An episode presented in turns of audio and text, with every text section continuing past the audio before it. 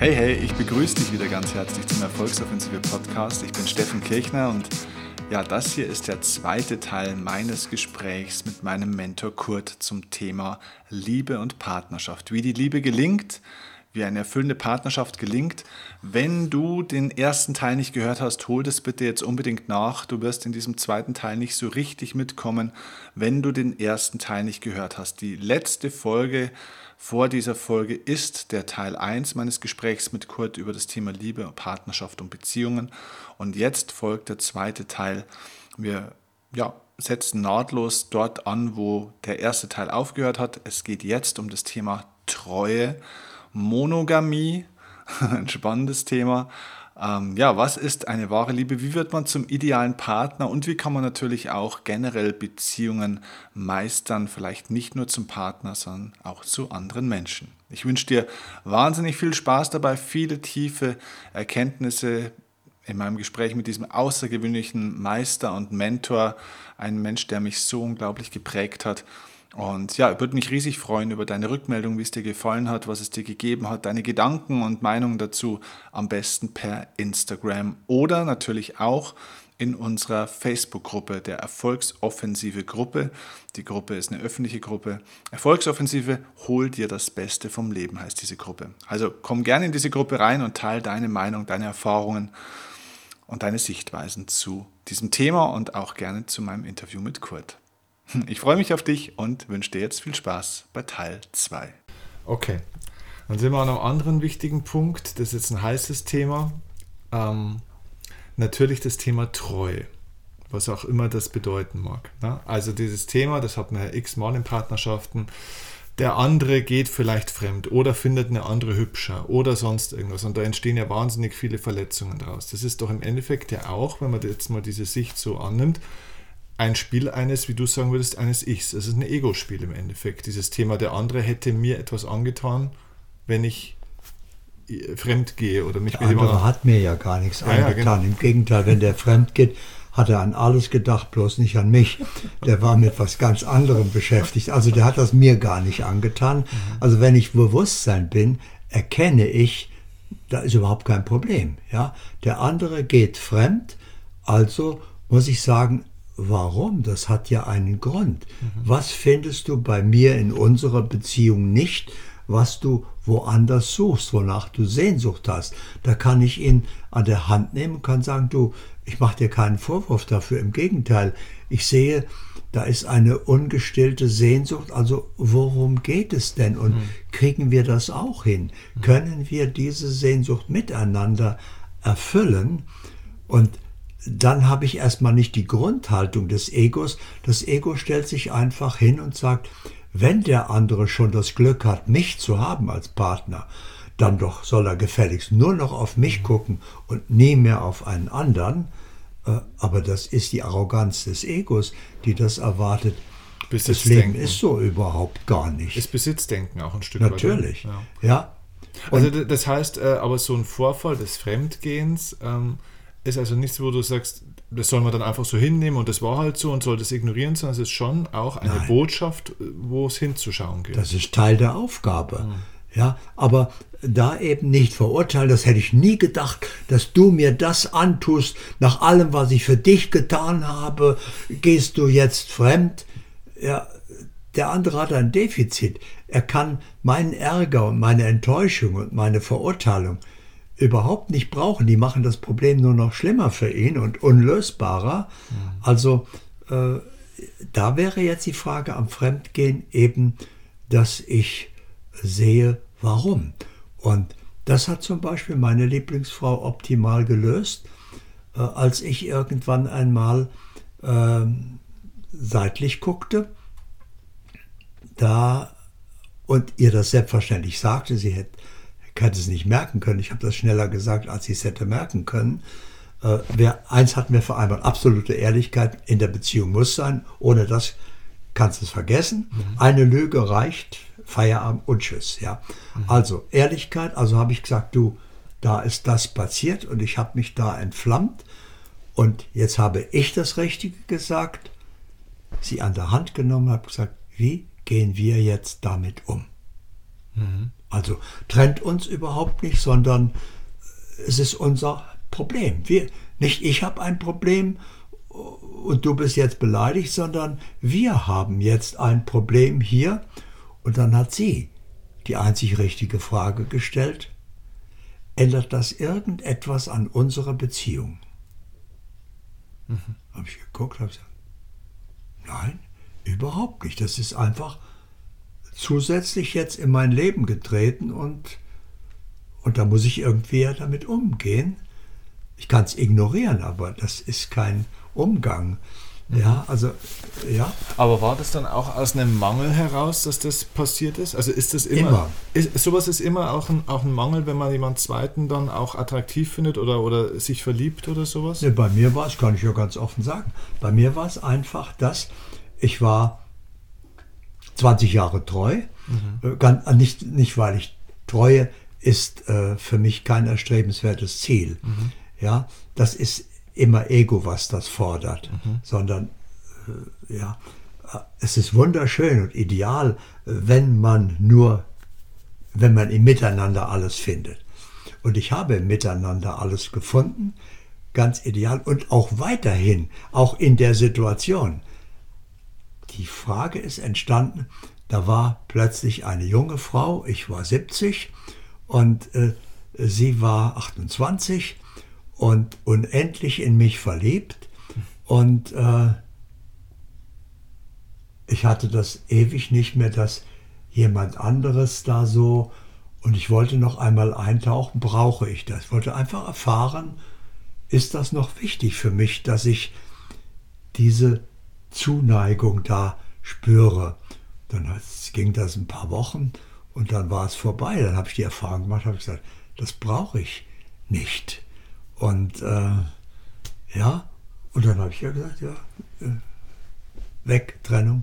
Ich okay, kann man vergessen. Da war nie ein Problem zwischen uns, sondern sie hat einfach nur gewollt, äh, beendet das jetzt unsere Beziehung?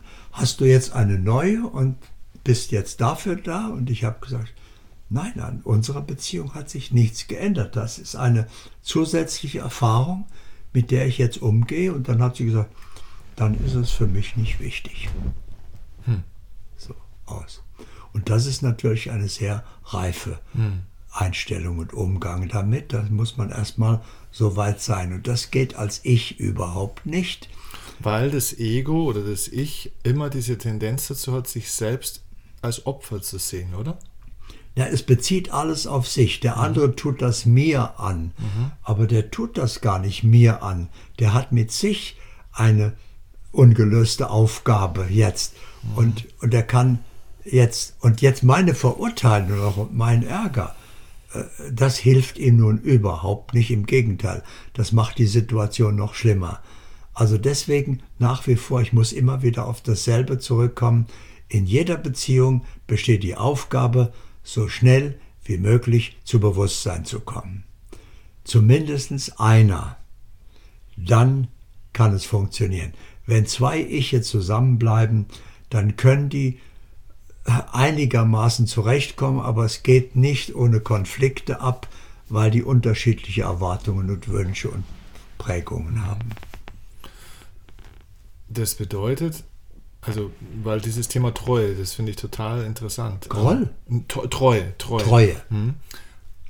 Das heißt, es gibt ja auch diesen, diesen Ansatz von vielen Leuten, die sagen, der Mensch ist nicht monogam, weil auch Tiere sind ja meistens nicht monogam. Das heißt, dieses Thema Polygamie ist ja eigentlich, heißt es von manchen Leuten, ich selber habe nicht diese oder nicht mehr diese, diese Haltung, hatte ich auch schon mal, ähm, dass es eigentlich die Natur des Menschen wäre, sich mit allen möglichen Leuten fortzupflanzen und so weiter und so fort.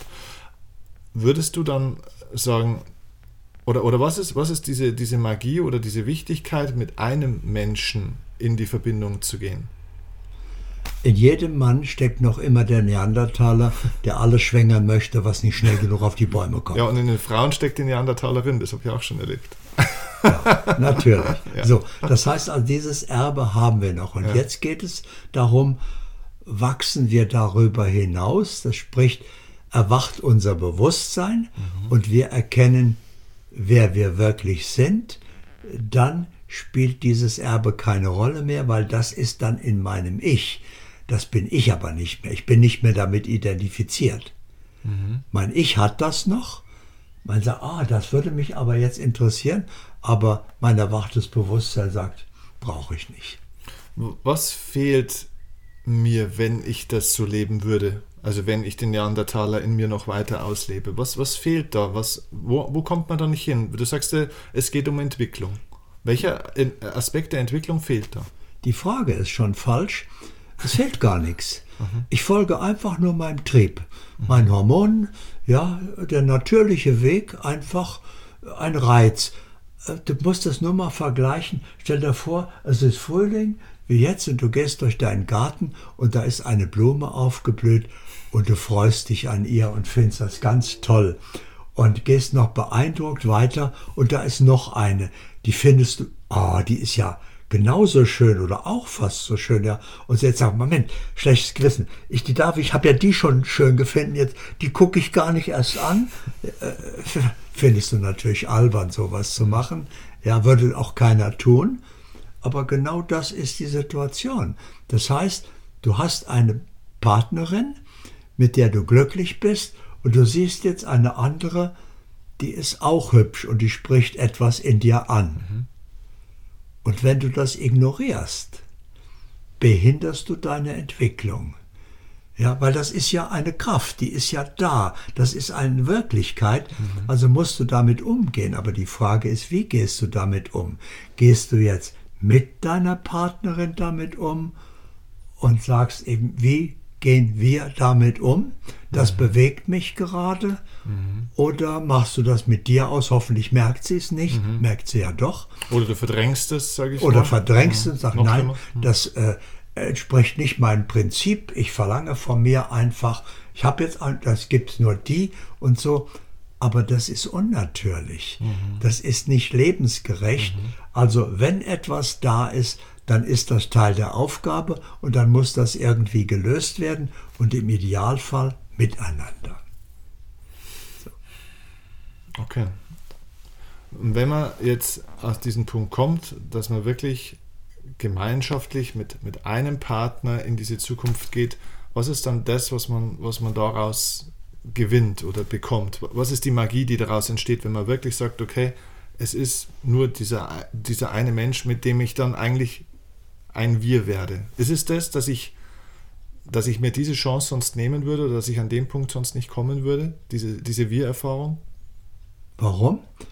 In Wirklichkeit sind wir alle eins. Wir sind alle ungetrennte Teile des einen Seins. Mhm.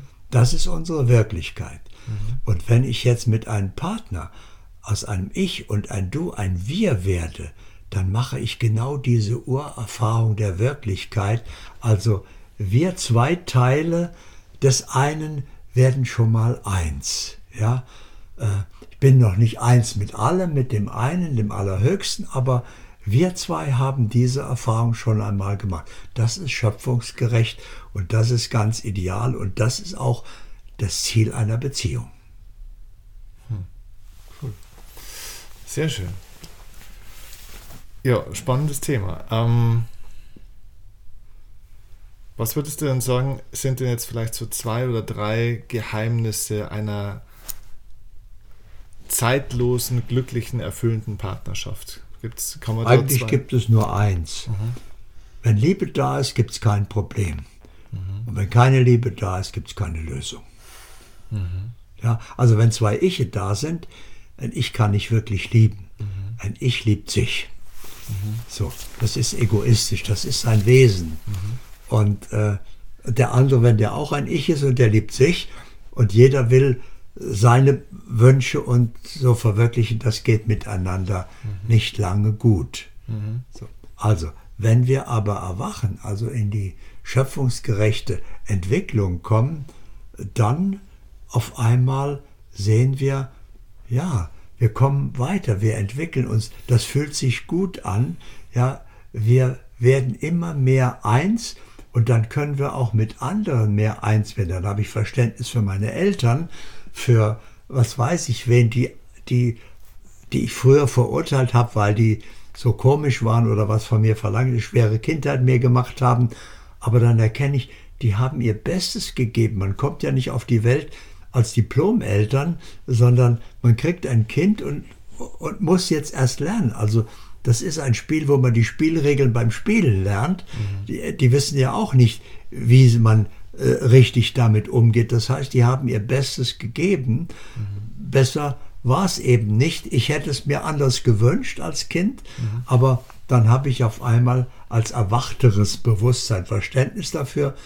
Das heißt, ich werde eins mit meinen Eltern, ich werde eins mit, mit einem Freund und so weiter. Und auf einmal merke ich jetzt, jetzt bin ich auf dem Weg wieder nach Hause, mhm. ja, äh, in das eine Bewusstsein. Also das heißt, eigentlich wieder in, in Frieden kommen mit allem und jedem. Ja. Mhm. Ähm, da geht es ja wieder bei einem selber ein Stück weit los. Jetzt mache ich nochmal einen kleinen Sprung zurück.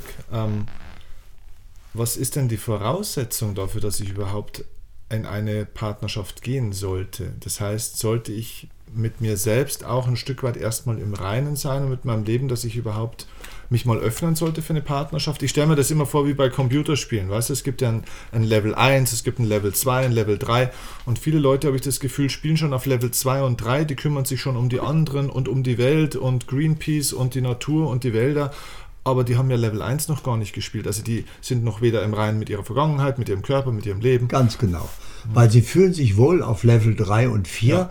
dann fühlen sie sich ideal und denken, ich bin schon so weit, aber wahr. Ja? Und wenn sie dann irgendwann den Körper verlassen und kommen in den Himmel und der Petrus guckt in dem dicken Buch nach und sagt, ja Moment, Du hast ja hier Level 1 überhaupt nicht deine Aufgaben gemacht. Also gleich nochmal runter. Du bist schon auf Level 7 und das machst du ganz toll, aber Level 1 ist nicht gelöst. Also nochmal runter und jetzt bringen erstmal Level 1 in Ordnung. Okay.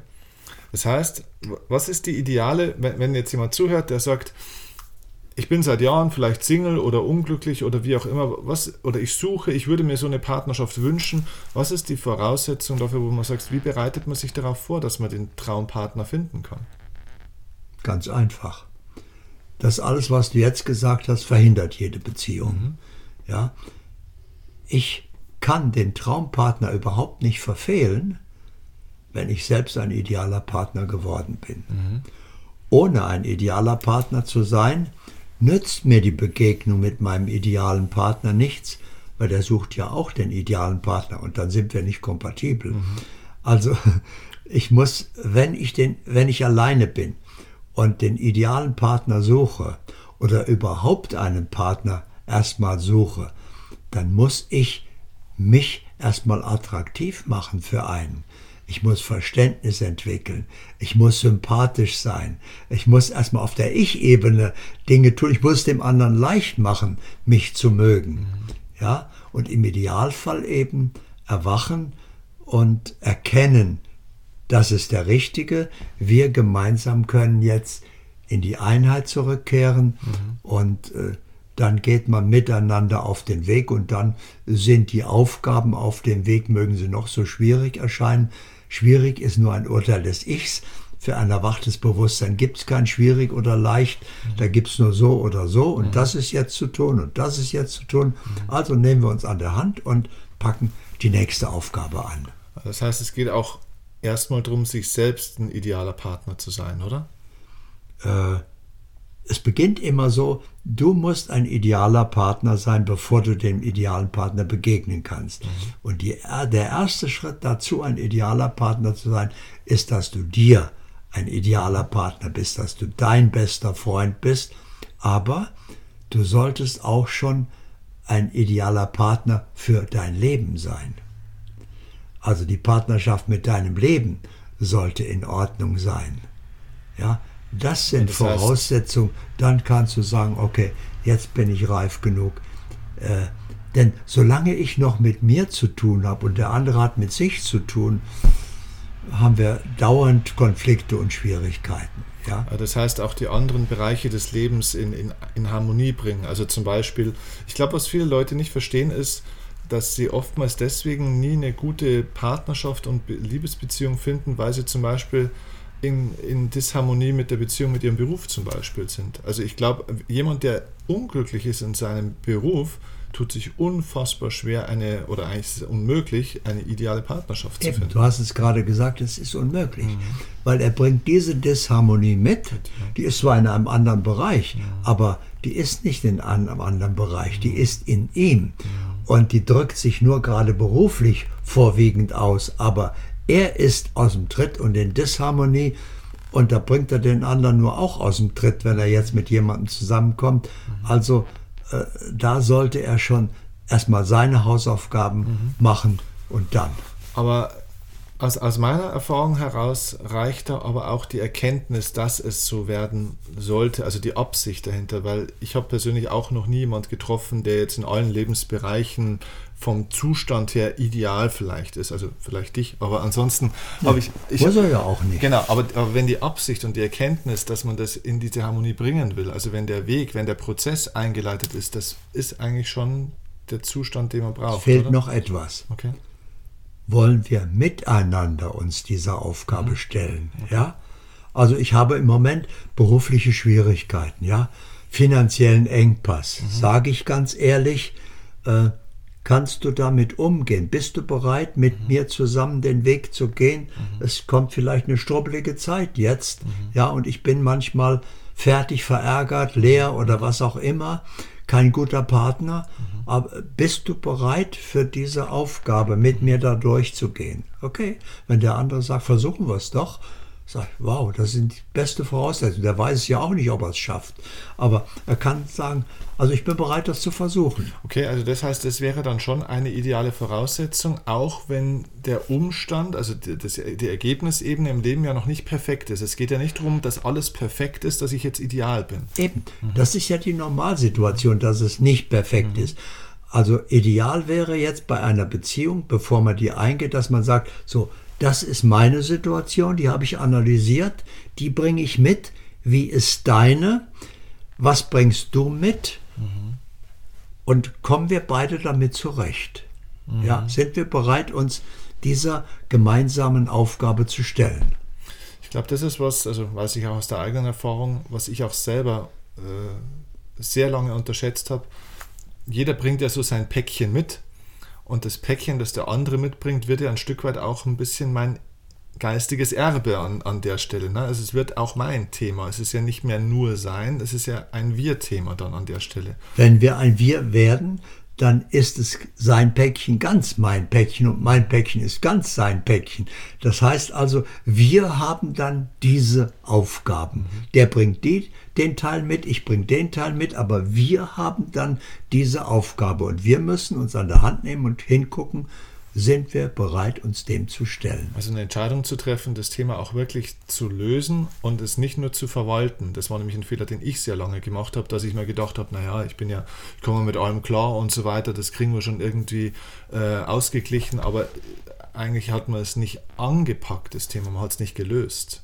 Und das wurde zum gegenseitigen Problem irgendwann. Ja, und irgendwann äh, merkt man eben, dann mhm. wird man frustriert und äh, müde mhm. und sagt, das wird nichts, das geht nicht vorwärts, wir treten auf der Stelle, wir mhm. tun uns gegenseitig nicht gut. Mhm. Also so geht es schon mal nicht. Mhm. Aber die beste Voraussetzung ist nicht, wenn der andere begeistert sagt, ja, ich bin bereit, das mache ich mit dir. Viel besser ist, wenn er sagt, du, ich weiß nicht, was da alles auf uns zukommt, aber ich bin bereit, es zu versuchen. Mhm. Ja, gehen wir also mal rein miteinander und seien wir ehrlich und sagen uns, wie wir damit umgehen und mhm. ob wir es schaffen, sehen wir dann. Okay. Jetzt haben wir viel über Level 1 und Level 2 gesprochen, also Selbstbeziehung, Beziehung mit dem Partner. Jetzt könnte man mal auf Level 3 noch gehen. Wie ist es denn jetzt in Bezug auf Eltern? Spielt natürlich so die erste Rolle, also engste Familie, äh, vielleicht der Chef, vielleicht die Geschwister, der beste Freund oder Freundin. Ähm, vielleicht fangen wir bei den Eltern an. Ich glaube, das ist ja immer so auch eine der, der Urbeziehungen, die, die uns ja unser Leben lang auch prägt, ein Stück weit. Mm. Was sagt mir denn, was sagt mir denn die Beziehung zu meinen Eltern über, über mich oder wie, wie, kann ich, wie kann ich das Verhältnis zu meinen Eltern optimieren, wenn es denn nicht optimal wäre? Also wenn da überhaupt eine Beziehung ist, dann ist da ein Ich. Mhm. Weil nur ein Ich hat eine Beziehung, Bewusstsein hat keine Beziehung. Mhm. So, äh, wenn ich also auf Level 3 gehe, dann äh, heißt das, dass ich äh, den Bewerter, den Urteiler entlassen habe. Mhm. Der ist dann im Ich. Bewusstsein urteilt nicht. Mhm. Die gleiche Situation, die für ein Ich schwierig ist, leicht, schön, groß, klein, das sind alles Urteile. Für ein Bewusstsein ist die gleiche Situation, die ist so und die ist so und die ist so. Keinerlei Bewertung. Mhm. So, das heißt also, ich sehe dann, meine Eltern sind so, meine Mutter, die sind ja nicht Eltern. Meine Mutter ist so und mein Vater ist anders. Mhm. Der ist so. Mhm. Und, und da kein Urteil damit da ist, kein Urteil damit verbunden wird, ist das völlig in Ordnung. Ich weiß, ich habe diese Eltern gewählt. Ich habe im dicken Buch oben nachgeguckt und habe gesagt, ich wähle das Land, die Zeit, diese Eltern, die Geschwister, den Umstand, weil das für meine Entwicklung das ist, was ich wähle. Also ich kann meinen Eltern keinen Vorwurf mehr machen, wenn ich das erkannt habe. Auf Level 3 erkenne ich das. Dann sage ich, ich habe diese Eltern gewählt. Ich weiß heute nicht mehr, was ich mir dabei gedacht habe. Ich hätte mir wahrscheinlich andere gewählt, aber ich habe die gewählt, also muss ich mir was dabei gedacht haben. Und jetzt stehe ich vor der Aufgabe und wie kann ich mit der Aufgabe optimal umgehen? Ja, also der erste Schritt ist, ich nehme meine Eltern so, wie sie sind. Ich höre auf, mir andere zu wünschen oder die ändern zu wollen. Die sind so und das ist okay. Ich sage erst einmal Ja zum Status, wie es ist. Mhm. Und dann habe ich keinen Konflikt mehr damit, mhm. sondern die sind halt so. Mhm. Okay, also ich höre auf, auch hier in die Schuld zu gehen, in Vorwürfe, in Erwartungen. Alles das, das ist Urteil. Alles, das fällt alles weg okay. auf Level 3. Äh, da siehst du nur, wie es ist und so sind die. Du kannst auch Konsequenzen ziehen, dass du sagst, okay, ich treffe die seltener, wir kabbeln uns bloß unnötig, mhm. weil wir sind nicht kompatibel miteinander, aber es sind meine Eltern, mhm. also ich lebe sie und äh, ich grüße zum Geburtstag und bringe Kuchen und was weiß ich, mache alles, was man macht und äh, ja, ich gehe halt erwachsen damit um ja, das ist immer an einem spannenden Punkt. Das ist was, was ganz viele Menschen bewegt. Verantwortungsgefühl für die Eltern. Also es gibt ja nicht nur das Verantwortungsgefühl der Eltern für die Kinder, ist ja mein Leben lang mein Kind, sondern es gibt ja auch als Sohn oder als Tochter, ist ja immer meine Mutter, ist ja immer mein Vater. So, jetzt kommen diese Eltern vielleicht in finanzielle Schwierigkeiten oder sie werden alt und äh, Pflegefälle und äh, müssen umsorgt werden und haben ja dann vielleicht auch die Erwartung, ich habe mein Leben lang alles für dich getan und habe dich auf die Welt gebracht und weißt du, was das eigentlich alles bedeutet hat und jetzt brauchen wir dich endlich mal und jetzt kommst du nicht wie geht man damit um? Mit, mit so einer, mit dieser Erwartungshaltung der Eltern, die die Kinder natürlich auch immer noch ziehen, ein Stück weit. Wir erleben das ja hier gerade. Okay. Ja, das heißt also, die Eltern von Nada äh, waren vor zehn Jahren in der Situation, kann Wohnung nicht mehr betreuen, ich mhm. brauche also, kann es allein mein Leben nicht mehr bewältigen. Mhm. So wollten sie nicht richtig einsehen, natürlich, klar, mhm. aber äh, es klappte immer weniger und äh, dann hat sie in ihrer Verantwortung gesagt, okay, jetzt setzen wir uns mit den Geschwistern zusammen. Ich habe ja eigentlich nichts damit zu tun, also die drei Geschwister haben sich zusammengesetzt und die sind sehr unterschiedlich damit umgegangen, wollen wir nicht auf Details eingehen, mhm. sodass letztlich dass die NADA gesagt hat, also das wäre unverantwortlich, wenn die zu dir ging oder da. Äh, wir machen das hier. Da musste sie das natürlich mit mir klären. Habe ich gesagt, du, wenn das deine Aufgabe ist, ist das auch meine Aufgabe. Wir sind ein Wir, also äh, sind das unsere Eltern. Und dann wurde, sind die vor zehn Jahren gekommen. Zwei Jahre ging es gut, dann wurde die Mutter bettlägerig und war drei Jahre bettlägerig, Pflegefall. Und ähm, dann ist sie gestorben. Und jetzt ist noch der Vater da. Der wird auch, sagen wir es mal, nett eigen. Mhm. Und äh, damit muss man umgehen. Ja. Mhm. Und äh, ja, aber das ist eine Aufgabe, die sich uns gestellt hat. Und äh, ja, der Nada ist es nicht ganz recht, weil sie sagt, ja, sie hat ja kein Einkommen, ich bezahle das alles. Äh, eigentlich habe ich nichts damit zu tun. Sag ich, doch, äh, du bist meine Frau und das sind deine Eltern, also ist es auch meine Aufgabe, also ist das selbstverständlich, machen wir, ganz klar. Und solange es geht, geht's und äh, ja, da ist nirgendwo ein Problem, weil keiner damit in Konflikt ist und damit hadert. Mhm. Wenn ich das aber nicht als meine Aufgabe sehen würde, wenn ich sage, okay, ich habe mich aber mit meinem Vater, mit meiner Mutter nicht so verstanden oder ich möchte das nicht, ähm, ich möchte da vielleicht auch nicht die ganze Zeit hinlaufen, hinfahren oder mich drum kümmern. Ist das was, wo du sagst, das ist in Ordnung oder?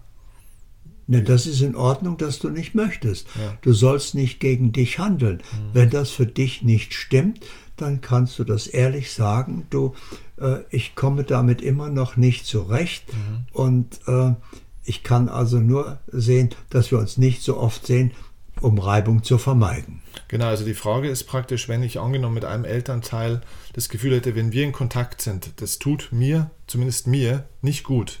Der anderen Person vielleicht schon, weil die kann ihren Blödsinn mir erzählen, aber mir tut es nicht gut habe ich dann das Recht, meinen Eltern auch zu sagen, es ist Schluss, obwohl es meine Eltern sind und ich ja eigentlich das Gefühl habe, ich müsste ja eigentlich für die da sein. Ich muss einfach immer von der Wirklichkeit ausgehen. Das ist meine Orientierung. Mhm. Wenn ich Konflikte habe mit meinen Eltern, habe ich nicht Konflikte, sondern mein Ego.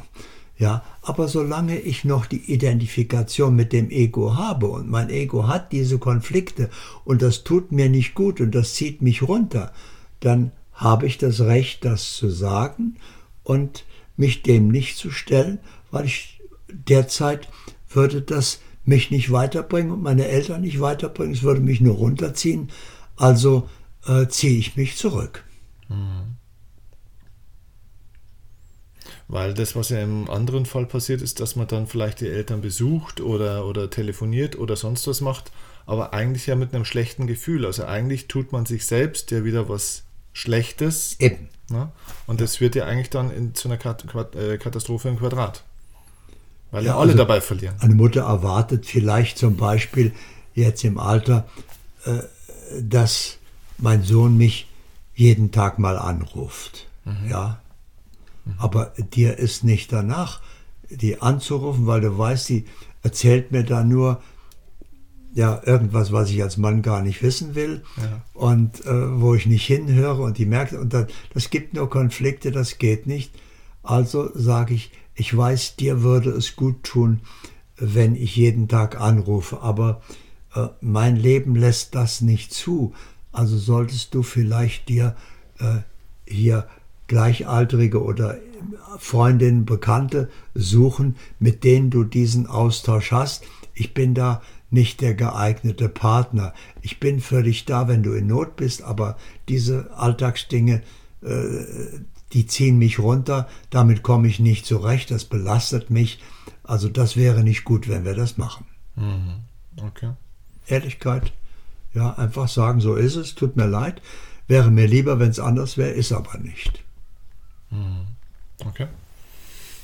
Und im Endeffekt geht man so ja mit jedem Menschen im Umfeld dann auch um, oder? Auch hier geht es ja wieder darum, Ehrlichkeit, Grenzen setzen, Klarheit schaffen. Echt, ehrlich, authentisch.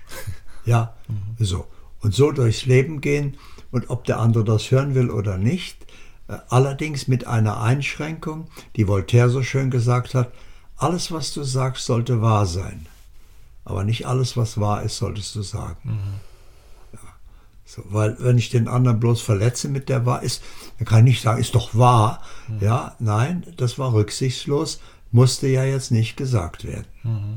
So. Wie, steht, wie, stehst du zu diesem berühmten Satz, den ja Jim Ron damals äh, in die Welt gebracht hat, dieser Satz, man wird zum Durchschnitt der fünf Menschen, mit denen man sich am meisten umgibt. Äh, ich finde, diese Zahl kann man immer weglassen, aber wird man denn zum Durchschnitt der Menschen, mit denen man sich am meisten umgibt? Nein, du wirst ja nicht zum Durchschnitt, äh, der Menschen, mit denen du dich am meisten umgibst, mhm. sondern du umgibst dich mit den Menschen, weil sie dir entsprechen. So ist es, genau. Deswegen mag ich diesen Spruch nicht. Und die ganze Welt, also in meiner Branche, erzählt jeder. Ja, du wirst Trainer, das nicht, du bist das, du bist mit dem du dich umgibst. Sonst würdest du dich nicht mit dem umgeben, weil das entspricht dir. Und das ist der Punkt, wo viele, glaube ich, nicht hinschauen, weil es ist ja dann ganz oft dann die Aufforderung, ja, dann ändere halt endlich mal dein Umfeld. So, und dann tauschen die Leute die Freunde aus und geben sich, umgeben sich mit anderen Leuten, bloß sie selbst ich meine, das kann ich ja machen, aber wenn ich mich selbst nicht ändere, werden ja entweder die Leute doch wieder so oder ich ziehe wieder andere Leute an. Ich bin und bleibe ja der Durchschnitt. Der Spiegel der Lebensumstände spiegelt mir nur mein So-Sein.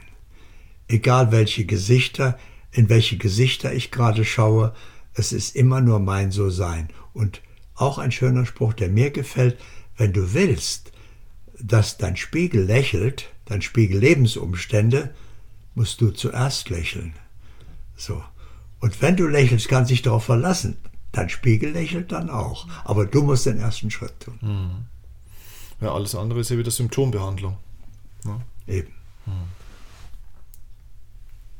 Also eigentlich ist alles ganz einfach, bloß nicht leicht. Ja.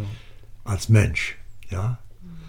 Als Bewusstsein gibt es leicht und schwer nicht mehr, mhm. sondern du tust, was zu tun ist deswegen ist es, glaube ich, auch wichtig, sich irgendwann dieser Aufgabe zu stellen, weil es gibt ja auch Menschen, die dann irgendwann sich zurückziehen und sagen, okay, dann lebe ich mein Leben für mich alleine, ich werde Mönch und gehe auf den Berg und meditiere 15 Jahre. Aber ich finde immer, das ist, du sagst das immer so schön, das ist Ego mit Hut. Dann komme ich vielleicht mit mir im besten Falle klar. Ganz Bloß meine genau. Aufgabe ist es ja mit der Welt auch. Irgendwann muss ich mich der Aufgabe stellen. Die Welt ist ja immer noch da. Ja. ja. Und selbst wenn ich darüber sterbe und nach Hause geschickt mich der Petrus zurück, weil er sagt, nee, äh, du hast jetzt deine Aufgabe perfekt gelöst, ganz toll, aber eigentlich bist du weggelaufen vor der Aufgabe. Also jetzt stell dich der Welt und sieh zu, dass du mit der Welt zurechtkommst. Auch ein schönes Schlusswort für das Ganze.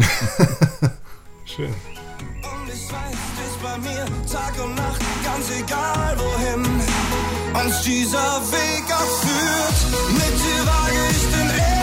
chance. We'll meet till.